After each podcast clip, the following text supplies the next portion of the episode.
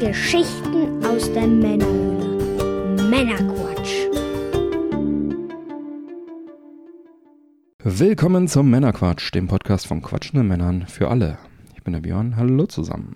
Heute bringe ich euch wieder eine handverlesene Auswahl an Neuigkeiten und interessanten Themen, damit ihr informiert seid und mitreden könnt, ohne selber zu viel Zeit zu investieren. Und wenn euch das Ganze gefällt, dann abonniert den Podcast doch gerne. In Folge 128 geht es unter anderem um Analog Pocket mit Open FPGA Update, die 2022er Comic Con, Final Fight Ultimate und noch einiges mehr. Und in der Pre- und Post-Show für die Unterstützer geht es unter anderem zusätzlich noch um Red Notice auf Netflix und das Lego Atari 2600. Los geht's. Ja, an der Stelle direkt wieder der Dank fürs fleißige Klicken auf die Werbeanzeigen auf der Webseite männerquatsch.de. Vielen, vielen Dank dafür. Gerne weiter so. Ja, bevor wir nun in die Sendung starten, was wird denn heute genossen? Ich habe hier eine Dose vor mir, habe ich selbst gekauft übrigens. Äh, steht drauf Candy Can, Bubblegum, Sparkling Bubblegum, Drink Zero Sugar. Also im Prinzip eine Halbliterdose, die nach Kaugummi schmecken soll. Limonade irgendwie. Ich ahne Schreckliches. Riecht erstmal so Red Bull-mäßig. Ich probiere mal. Prost.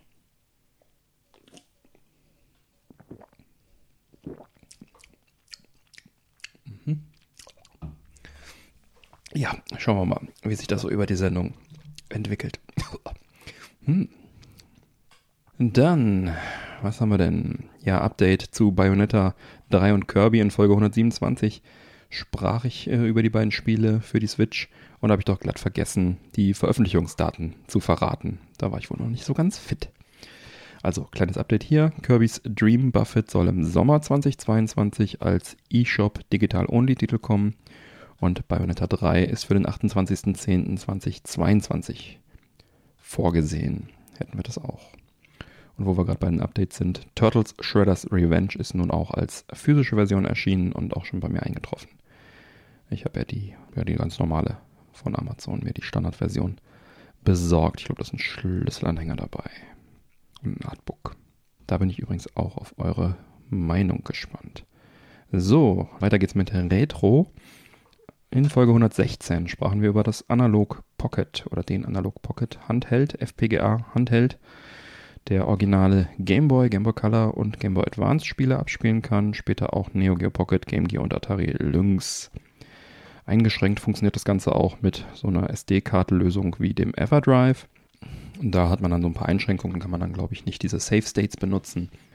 Ja, ich warte ja noch auf mein vorbestelltes Gerät und hatte damals aber schon gesagt, ich freue mich dann, wenn ich dann Anfang 2023 an der Reihe bin, auf ein gereiftes Gerät, also gereifte Software, denn äh, die Firmware bekommt ständig Updates. Und jetzt wurde auch die Beta-Firmware 1.1 veröffentlicht. Die bringt neben zahlreichen Quality of Life Features wie so eine Library-Funktion, die dann Informationen über das eingelegte Spiel ausspuckt, auch einige Verbesserungen, die Save States betreffend. Aber eine entscheidende Neuerung, auf die ich auch sehr gehofft habe und bisher nicht sicher war, ob sie überhaupt kommt, ist das Entwickler-Feature mit dem Namen OpenFPGA. Das ist nichts anderes als ein komplettes Öffnen des Systems und damit des FPGA-Chips. Und so dauerte es auch keine vier Stunden, bis auf GitHub Repositories mit Cores für Game Boy, Game Boy Color und GBA auftauchten. Da fragt ihr euch jetzt, ja, okay, was, was bringen diese Cores? Das Ding kann das doch eher abspielen. Ja, das bringt das, dass diese Cores dann voll auf die Micro-SD-Karte des äh, Analog Pockets dann auch zugreifen können, so dass hier also einfach ROMs abgespielt werden können damit. Und das ist schon ein Riesending, also diese Öffnung an sich. So ist es nämlich jetzt nur eine Frage der Zeit, bis Cores auch für alle möglichen anderen Retro-Konsolen erscheinen werden. Die Hardware ist ja vergleichbar mit einem Mister FPGA, der ja bis zur PS1 hoch so ziemlich alles abbilden kann. Und das öffnet natürlich jetzt hier Tür und Tor für einen Handheld FPGA in Klammern Mister. also die Dinger, die Cores von Mister sind nicht äh, ohne weiteres zu übernehmen, funktional, aber da die Architektur sehr ähnlich ist, dürfte da eine Anpassung jetzt nicht so riesig viel Aufwand mit sich bringen. Es wird auch gemunkelt, dass der Entwickler Kevin Keftris Horton diese neuen Cores jetzt, die dann nach vier Stunden veröffentlicht wurden, selber veröffentlicht hat. Der arbeitete für analog an den Cores der Geräte für das äh, Analog NT Mini, das ist das NES von Analog, dem Super NT, also dem Super Nintendo, dem Mega SG, dem Mega Drive. Oh, und das war's. Äh, die, diesen Konsolen hat er also an den Cores gearbeitet, an den Emulationen, an FPGA-Emulationen. Und diese Cores, die da drin sind, sind halt alle ganz hervorragend und akkurat. Und er war es auch, der wohl half, Firmware für diese Standalone-Geräte, für diese Heimkonsolengeräte auch zu öffnen. Und mittlerweile macht er das auch, macht er da auch keinen großen Hehl mehr draus. So schrieb er auf Atari Age, der Core Store ist offiziell eröffnet, in Anführungszeichen. Und damit bezog er sich auf die Möglichkeit, mit dem NT Mini Spiele für verschiedene Systeme abzuspielen. Vorgesehen war ja nur das Abspielen physischer Module der jeweiligen Geräte halt bei diesen Analogkonsolen. Diese stationären Geräte von Analog haben jetzt wohl auch die Möglichkeit mit dieser Custom-Firmware, die nicht offiziell ist, aber halt halboffiziell von diesem, von diesem Entwickler da irgendwie äh, verbreitet wird, beziehungsweise unter hm, supported wird, dass es verbreitet wird. Äh, und so können jetzt also diese, diese Geräte auch alle ROMs abspielen. Und analog tut jetzt auf jeden Fall nicht aktiv was dagegen, die dulden es auf jeden Fall. Und dazu kommt halt jetzt noch diese offizielle Öffnung des Analog Pockets, was halt offiziell ist. Ne? Und da ist schon Methode dahinter. Es scheint so, dass die Firma, dass es ihr da um den Erhalt von Retro-Spielen geht. So freute sich die Firma Analog dann jetzt auf Social Media auch über den Core zu Space War für den PDP One. Das gilt als das erste Videospiel und erschien schon über zehn Jahre vor Pong, 1962 nämlich. Und äh, ja, wenn weitere Cores für den Pocket erscheinen werden und dann auch irgendwann die Docking Station am Start ist, dann macht das ohnehin schon tolle Gerät noch viel, viel mehr Sinn und dann macht es das zu einer Art Traum-Handheld auf FPGA-Basis und äh, eben nicht nur für mobile Konsolen, aber halt auch für mobile Konsolen, also ein tragbares, hochwertiges FPGA-Handheld. Und das ist eine tolle Entwicklung und ich freue mich drauf und ich freue mich auf die Dinge, die da kommen werden. Ich freue mich, dass jetzt der, äh, die Cores sozusagen, der FPGA für Cores geöffnet wurde und das ist doch schon mal was. Habt ihr eigentlich vorbestellt? Da würde ich auch nochmal gerne eure Meinung gerne hören zu dem Gerät generell und ob ihr vorbestellt habt. Teilt eure Meinung gerne mit der Männerquatsch Society im Episodenquatsch-Kanal auf unserem Discord-Server. Den Link zum Discord findet ihr auf männerquatsch.de. Ja, wie ihr wisst, stehe ich auf Side-Scrolling Beat'em-Ups und ein Klassiker in dem Genre ist Final Fight. Hier gab es auch zahlreiche Heimumsetzungen, die aber oft nicht an das Arcade-Vorbild rankamen. Besonders die populären 16-Bit-Umsetzungen hatten ihre Schwächen. Eine sehr gute Umsetzung ist die Mega-CD-Version, aber auch die ist nicht perfekt. Die x68000er Version ist zwar perfekt, aber das Gerät war halt kaum im Westen existent und es ist auch ein bisschen gemogelt, denn das x68000 wurde als Dev-Kit für das Spiel auch verwendet. Ja, bleiben also auch noch die authentischen Emulationen für Xbox, Arcade und PS3 oder eben Fanprojekte wie Final Fight Ultimate, welches, nachdem es jetzt für Windows erschienen ist, nun auch auf das Sega Mega Drive kommen soll. Und es soll neben verbesserten Character Designs, bessere Grafik, originalgetreuem Sound, einem neuen Zwei-Spieler-Automodus und vieles mehr bieten.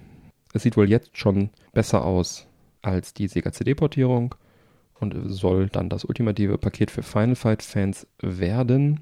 Und das Schöne daran ist halt, dass es auf dem Mega Drive auf der Original-Hardware dann laufen wird.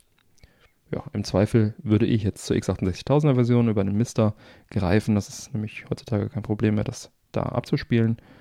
Aber natürlich trotzdem eine Portierung ist bewundernswert, ne? wenn man so viel Hingabe dann ein, eine best bereits bestehende Portierung auch noch nimmt und die auch noch verbessert, dann äh, ist das sicherlich eine coole Sache.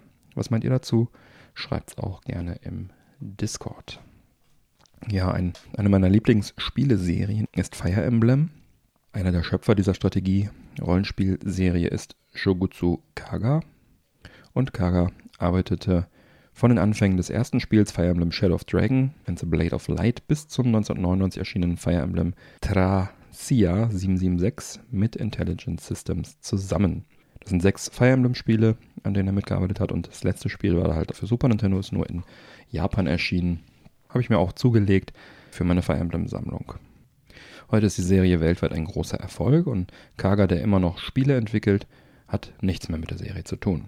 Die Leidenschaft für Videospiele hat er aber nicht verloren und dem Genre ist er auch noch treu geblieben. So entwickelt er beinahe heimlich eine brandneue Strategie-Rollenspielserie. Der Name des Franchise lautet Vestaria Saga. Und wenn ihr davon noch nie was gehört habt, dann bin ich wenigstens nicht alleine damit. Mit Vestaria Saga 2, The Sacred Sword of Sylvanista, ist sogar schon der zweite Teil der Reihe in den Startlöchern. Das Spiel kam zwar 2019 schon in Japan auf den Markt, aber im Westen war es dann erst am 28. Juli 2022 soweit. Grafisch wird jetzt hier nicht so viel geboten. Es erinnert mich ein bisschen an GBA Super Nintendo Optik. Seinen Wurzeln treu geblieben sozusagen. Sehr kleine Sprites auf jeden Fall. Die Spiele sollen wohl ähnlich wie die alten Fire Emblem Teile knallhart sein. Permades lässt grüßen. Teil 2 war in Japan jetzt sogar auch als Free-to-Play-Spiel irgendwie ausgelegt. Hierzulande darf man jeweils 16,79 Euro auf Steam dafür bezahlen. Gespielt werden darf ausschließlich auf Windows. Und ja, wenn es die Spiele mal im Sale gibt, dann werde ich auf jeden Fall auch zugreifen und mal reinspielen. Zum aktuellen Preis reizt es mich jetzt noch nicht so ganz. Also die Schlagwörter Permadeath und äh, der da für so ein Windows-Spielchen in der Optik doch recht hoher Preis hat mich jetzt noch davon abgehalten. Aber irgendwann werde ich mir da, werde ich mir das auch mal gönnen. Auf jeden Fall spannend, dass es neue Fire Emblem-Spiele ohne Lizenz gibt, die offenbar auch spielerisch in den frühen 90ern hängen geblieben sind. Das ist schon eine schöne Nische, sag ich mal. Ja, weiter geht's. Das Amazon Prime-Abo wird teurer. Bei monatlicher Zahlung sind 8,99 Euro statt bisher 7,99 und pro Jahr sind es 89,90 statt 69 Euro. Amazon begründet die Preiserhöhung mit generellen und wesentlichen Kostenänderungen aufgrund von Inflation, die auf von uns nicht beeinflussbaren Umständen beruhen. Die Änderung gelte frühestens mit Fälligkeit der nächsten Zahlung an oder nach dem 15. September. Der weltweit größte Online-Händler verwies bei der Ankündigung darauf, dass es die erste Anhebung in Deutschland seit 2017 sei und man das Angebot unter anderem im Videostreaming ausgebaut habe. Ja, wenn das nicht mal ein Werk von Sauron ist. Den Spruch habe ich schon im Discord gebracht, als wir da diskutiert haben. Die Erhöhung tut schon weh und obwohl ich die vielen Vorteile von Prime, wie kostenlosen Versand und die Video- und Music-Streaming-Angebote sehr schätze, würde ich jetzt nicht noch viel mehr zahlen wollen, als es jetzt nach der Preiserhöhung der Fall ist. Ihr hört es raus, ich bleibe noch dabei und es ist mir jetzt auch kein Trost, dass die Kunden in den USA noch mehr zahlen müssen. Da sind es bei jährlicher Zahlung umgerechnet nämlich 136 Euro.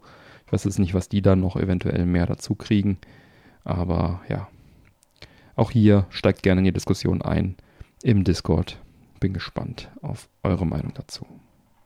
Kommen wir in Film- und Serienbereich. Auf der 2022er Comic-Con International in San Diego vom 21. Juli 22 bis 24. Juli gab es wieder zahlreiche Neuigkeiten und Trailer zu kommenden Filmen und Serien-Highlights und ich habe mal ein paar davon nach eigenem Ermessen zusammengestellt.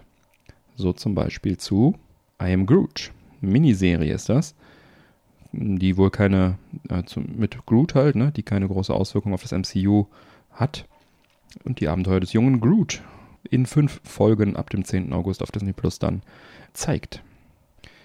Dann gab es einen interessanten Trailer zu She-Hulk und dort trat auch Daredevil auf, einen kurzen Gastauftritt. Der bekommt 2024 nämlich auch seine eigene Serie und ja, das könnte wieder mal interessantes Futter werden, denn auch Bruce Banner, also der Hulk, sind dort mitzusehen und mehr wissen wir ab dem 17. August auch nicht mehr so lange hin. Über die kommende Nick Fury-Serie Secret Invasion wurden ebenfalls schon neue Details bekannt. Wir wissen jetzt, dass die sechsteilige Serie im Frühjahr 23 auf Disney Plus Premiere haben wird. Secret Invasion folgt Nick Fury in einer Zeit, in der eine Gruppe von formwandelnder außerirdischer Skrulls alle Aspekte der Erde infiltriert hat. Und in den Comics war die Infiltration ein Schritt auf dem Weg zur vollständigen Invasion des Planeten durch die Skrulls ja, mehrere berühmte Superhelden wurden auch als Doppelgänger ersetzt und äh, ja, bietet viel Stoff das Ganze. Mich interessiert halt mal, bisher waren die Scrolls ja eher so die Guten, auf der guten Seite. Bin mal gespannt, wie das sich hier auflöst. Aber äh, ich sag mal, dank Multiverse ist ja so ziemlich alles möglich. Dann haben wir Ant-Man and the Wasp Quantum Mania. Da ist offenbar der große Gegenspieler Kang der Eroberer, den man aus Loki dann kennt. Und der wird von Jonathan Majors gespielt. Und er selber, also Jonathan Majors, hat das Ganze auch auf der Comic-Con in seinem Panel dann bestätigt. Wie er es ausdrückte, es wird eine Eroberung geben. Und bei der SDCC 2022 Präsentation bezeichnete Marvel Kang als sehr wichtig für Phase 5. Aber die Neuzugänge in diesem Film sind nicht alles Bösewichte, zumindest von denen wir wissen. Kein geringer als Bill Murray wird beim Film auch noch mitspielen. Und Scott wird noch etwas Unterstützung in Form seiner Tochter Casey Lang haben, die möglicherweise dabei helfen wird, den lang erwarteten Vorstoß des MCU zu den Young Avengers zu starten. Hm. Wir werden sehen. Dann haben wir noch Black Panther, Wakanda Forever, auch sehr interessanter Trailer. Marvel kündigte an, dass Black Panther Wakanda Forever der letzte Film der Phase 4 des Marvel Cinematic Universe sein wird. Am 11. November 2022 kommt der in die Kinos. Dann haben wir Guardians of the Galaxy Volume 3. James Gunn kehrt als Regisseur für die letzte Reise der Guardians of the Galaxy zurück. Der Film spielt nach Thor Love and Thunder und soll am 5. Mai 2023 in die Kinos kommen. Davor gibt es dann noch ein Guardians of the Galaxy Holiday Special, auch von demselben Regisseur. Und ich freue mich drauf. Ich mag die Guardians of the Galaxy Filme eigentlich sehr, sehr gerne. Dann Fantastic Four, die Fantastischen Vier. Also nicht die Musiker, sondern die, die Comichelden. Die fehlten ja noch so ein bisschen im MCU. Von daher ist äh, da ein wenig Druck drauf, dass sie das gut umsetzen. Und so wurde jetzt also bekannt, dass die auf jeden Fall in Phase 6 des MCUs dann auch mit dazukommen, offiziell von Disney im MCU, nämlich am 8. November 2024. Und zuvor waren die Fantastischen Vier in drei Filmen der inzwischen aufgelösten 20th Century Fox zu sehen. Gehört ja jetzt auch zu Disney, deswegen kann Disney bzw. Marvel da jetzt also auch nochmal neu ansetzen. Lustigerweise ist ja der Captain America Schauspieler einer der Fantastic Four auch in diesen 20th Century Fox Umsetzungen die halt eben nicht so richtig äh, gezündet haben beim Publikum. Die ersten beiden waren eher so seichte, mittelmäßige Unterhaltungen, auch kein Riesenflop, aber halt auch echt kein Erfolg. 2015 kam dann der dritte Fantastic Four und der war halt ein Desaster und hätte beinahe die Karriere des Regisseurs Josh Trank beendet. Ja, schauen wir mal, ob es MCU, ja, ob Marvel das besser hinkriegt. Wird ja langsam Zeit, dass die dann auch mit dabei sind. Dann ja, beim MCU ist immer die Rede von diesen verschiedenen Phasen. Ich finde das immer sehr kompliziert und unübersichtlich. So schwer ist es allerdings gar nicht. Ich versuche das Ganze mal hier so ein bisschen grob zusammenzufassen. Aktuell befinden wir uns am Ende der MCU Phase 4. Phasen 5 und 6 wurden bereits angekündigt und Phase 7 ist geplant. Die Phasen haben immer so einen Überbegriff, ein Thema, äh, nennt sich Saga. Die Infinity Saga zum Beispiel begann mit Iron Man und endete nach Phase 3 mit Spider-Man Far From Home. Und hier ging es um die Infinity-Steine. Mit Phase 4 begann die Multiverse-Saga und die startete mit WandaVision und wird dann erst mit in Phase 6 mit Avengers Secret Wars 2025 enden. Also immer so drei Phasen sind dann eine Saga und jede Phase umfasst dann wieder viele Filme und die dann halt alle irgendwie miteinander zusammenhängen und innerhalb der verschiedenen Sagen äh, muss es nicht zwingend dann äh, auch auf die letzte Saga. Also ist alles Canon, aber es bezieht sich dann nicht zwingend darauf. Also es konzentrierte sich alles auf die Infinity-Steine. Jetzt sind wir im Multiverse. Da ist jetzt auch wenig Rede mehr von den äh, Infinity-Steinen, aber natürlich sind die trotzdem Canon. Natürlich ist das trotzdem passiert. Das ist natürlich trotzdem alles Grundlage. Ja. Okay, vielleicht doch ein bisschen komplizierter, aber ich denke, wenn man sich merkt, diese Sagen, äh, dass die immer drei, so ungefähr drei Phasen umfassen, dann kommt man da ganz gut zurecht. Wir sind jetzt in der Multiverse-Saga. Ist auf jeden Fall ein echtes Mammutprojekt, was Marvel hier betreibt und auch wirklich beeindruckend, dass das alles so ineinander greift und auch irgendwelche Sachen, die vor, keine Ahnung, wann die ersten Filme da kamen, ne? viele, viele Jahre, dass diese Dinge auch heute immer noch komplett Gültigkeit haben und Canon sind und Sachen anteasern, die viele Jahre später erst kommen und so. Das ist schon echt, echt krass. Und auch deutlich ein Alleinstellungsmerkmal gegenüber der DC-Verfilmungen, die ja das immer mal wieder so ein bisschen probieren, dass die Filme auch ineinander greifen, aber so richtig gelingt es ihnen ja nicht. Aber DC und auch viele weitere Film-News gab es natürlich auch auf der Comic-Con. So zum Beispiel äh, gab es einen Trailer zum neuen Shazam-Film. The Fury of the Gods. Da muss ich auch dringend noch den ersten gucken. Ist ja so grob die Story. Irgendwie so ein kleiner Junge kriegt von so einem Zauberer Shazam diese Kräfte. Und wenn er Shazam sagt, dann wird er halt irgendwie so eine Art Superman. Und kann dann gegen Bösewichte antreten. Und im zweiten Teil scheinen dann irgendwelche Götter die Gegner zu sein. Dann äh, Black Adam. Gab es auch einen neuen Trailer mit Dwayne The Rock Johnson. Sieht auch verdammt gut aus. Und in den Comics von DC ist Black Adam der Sohn eines ägyptischen Pharaos. Und auch hier scheint es äh, Verbindung zu Shazam zu geben, denn der Zauberer Shazam stattete ihn mit denselben Fähigkeiten aus, äh, die er selber besitzt. Danach wird Tess Adam, wie Black Adam eigentlich heißt, jedoch böse und er möchte die Welt erobern, beginnt erstmal mit Ägypten und Shazam kann Block Adam die Kräfte nicht mehr entziehen und so entschließt er sich, den Schurken zu verbannen. Erst 1945 kehrt Black Adam wieder auf die Erde zurück. Sein DC-Film kommt am 21. Oktober und sieht auf jeden Fall sehr gut aus. Habe ich Bock drauf. Dann gibt es noch etwas zu Aquaman 2. Hier wird offenbar Ben Affleck nochmal äh, als Batman zurückkehren. Allerdings nur für eine kurze Szene. Also kein Langzeit-Comeback. So, als kleine Blitznews zwischendurch. Dann einen richtig coolen, vielversprechenden Trailer gab es zum neuen Film zu Dungeons and Dragons. Honor Among Thieves heißt da ist der Untertitel. Das ist ein Film, der auf äh, dem Tabletop-Rollenspiel und dem kulturellen Phänomen Dungeons and Dragons basiert. Gab ja auch schon mal den einen oder anderen Versuch, das zu verfilmen. Diesmal scheint es äh, mit ein bisschen Budget gemacht zu sein. Ist seit sage und schreibe zehn Jahren in der Entwicklung und auf der San Diego Comic Con gewährte Paramount dem Publikum einen ersten Blick auf den Film. Es handelt sich dabei nicht um eine düstere, ernste Fantasy-Adaption, sondern eher so eine Buddy-Heist-Movie-Adaption mit wiedererkennbaren Monstern und unter der Regie von John Francis Darley und Jonathan Goldstein, dem Duo hinter der Komödie Game Night, spielen in Honor Among Thieves Chris Pine, Reggie Jean Page, Sophia Lillis und Michelle Rodriguez, äh, die auch auf der Comic-Con eine kleine Tavernenszene da inszeniert haben in, der, in ihrer Rolle, spielen da also mit. Und voraussichtlich soll das Ganze im März 2023 in die Kinos kommen. Also ich bin hooked, ich habe Bock. Es sah alles sehr, sehr gut aus und äh, auch lustig. Schauen wir mal, wie gut das dann letztendlich umgesetzt wird.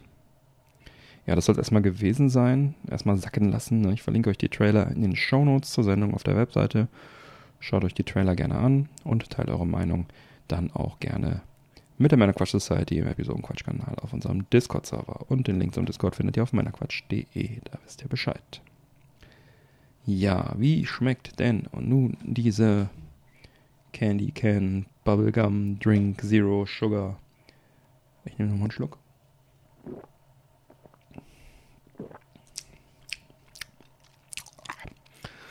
Ja, also ich werde da kein, kein Freund von. So im, im Antritt denkst, denkt man erst so, oh geil, Red Bull. Und dann fällt einem ein, oh, ich mag gar keinen kein Red Bull. Hm. Und dann löst sich der Geschmack so ein bisschen in Luft auf, dieses Aspartam, keine Ahnung, was hier drin ist, um den Zucker zu ersetzen. Macht einem dann einen ganz trockenen Mund. Ja, und dann ein bisschen fieses Bubblegum-Aroma und dann ist auch schon wieder vorbei. Also, wenn der nicht kalt wäre, konnte man wahrscheinlich gar nicht trinken. Nee. Gibt kein Approval. Sollte man vielleicht nicht machen. ja. Muss fairerweise dazu sagen, ich habe auch nicht erwartet, dass es schmeckt, aber ich wollte gerne mal, ich war neugierig und wollte es gerne mal ausprobieren. Steht oben übrigens noch der Spruch drauf, don't eat it, drink it. Ich würde es ergänzen mit don't eat it und don't drink it. Ja, meins ist es nicht. Vielleicht schmeckt es euch ja. Probiert's, sagt Bescheid. Ja, so. Dann haben wir es auch tatsächlich schon wieder für diese Folge.